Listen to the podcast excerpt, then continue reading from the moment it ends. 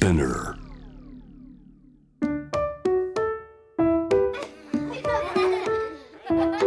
みんなで聞こう。描いてみよう。お絵かき昔話。今から聞こえてくるのは絵がない絵本の昔話。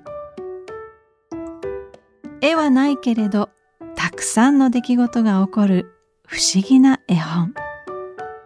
何が起こっているのかな？みんなにはきっと見えるはず。何かが見えたらペンやクレヨンマジック絵の具などを使って紙に書いてみよう。タブレットスマートフォンでも参加してね。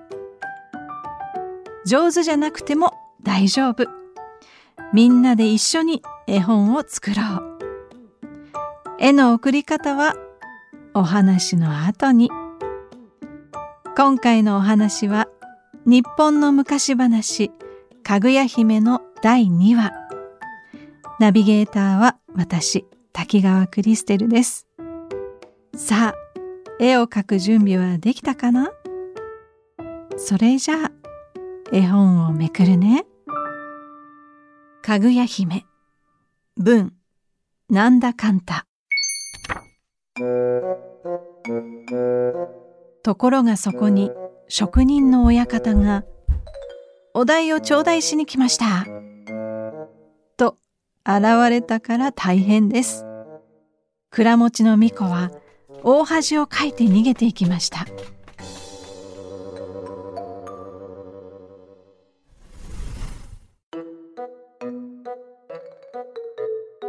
3番目の若者は安倍の右大臣と言いました。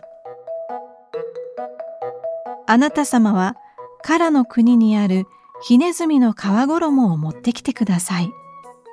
そう言われた安倍の右大臣は唐の国へ行く船乗りに頼んでそれらしきものを買ってきてもらいました。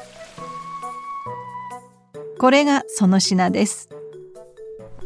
安倍の右大臣はそれを差し出しました。かぐや姫はひねずみの皮衣ならば火をつけても燃えないはず。と言って火をつけさせました。するとあっという間に燃えてしまいました。4人目の若者は大友の大納言と言いました。あなた様は竜の首についている五色の玉を持ってきてください。かぐや姫の頼みに大友の大納言は張り切って竜を探しに旅立ちました。ところが竜なんてどこにもいません。最後は嵐に巻き込まれびしょびしょになって道端で倒れてしまいました。幸いにも家来に見つけられなんとか命は取り留めたもののもうこりごりだと言ってそのまま逃げてしまいました。5番目の若者は磯の神の中納言と言いました。あなた様はツバメの巣にある小安貝を持ってきてください。磯の神は自分のが一番簡単だと喜びました。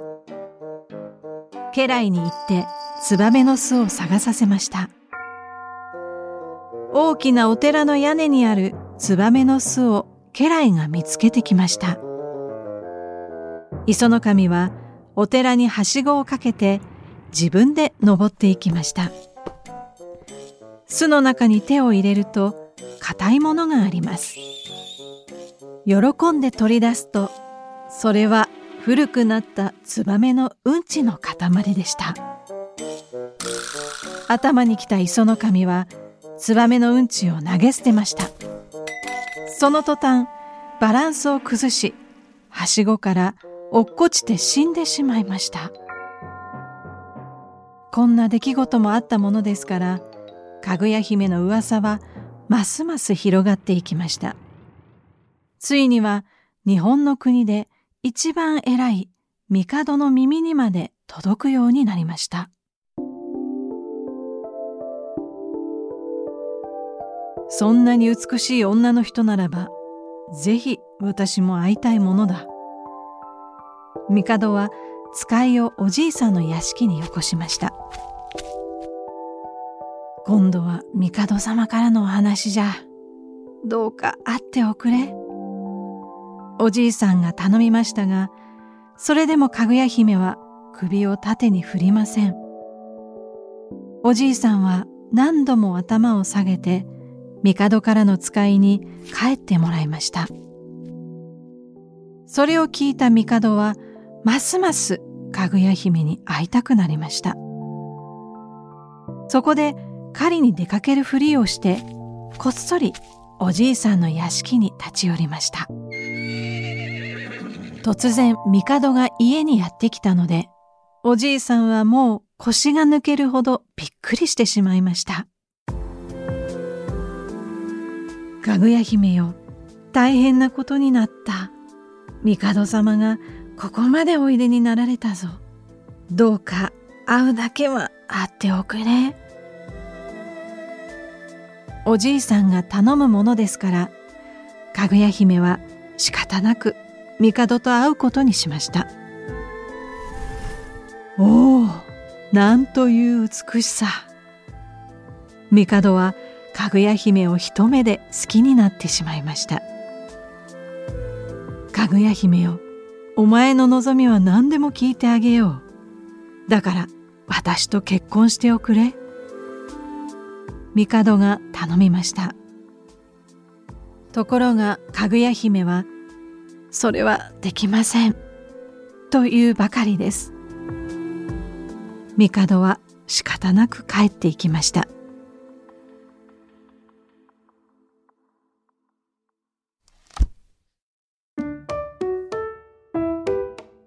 今回のお話はかぐや姫の第2話でした。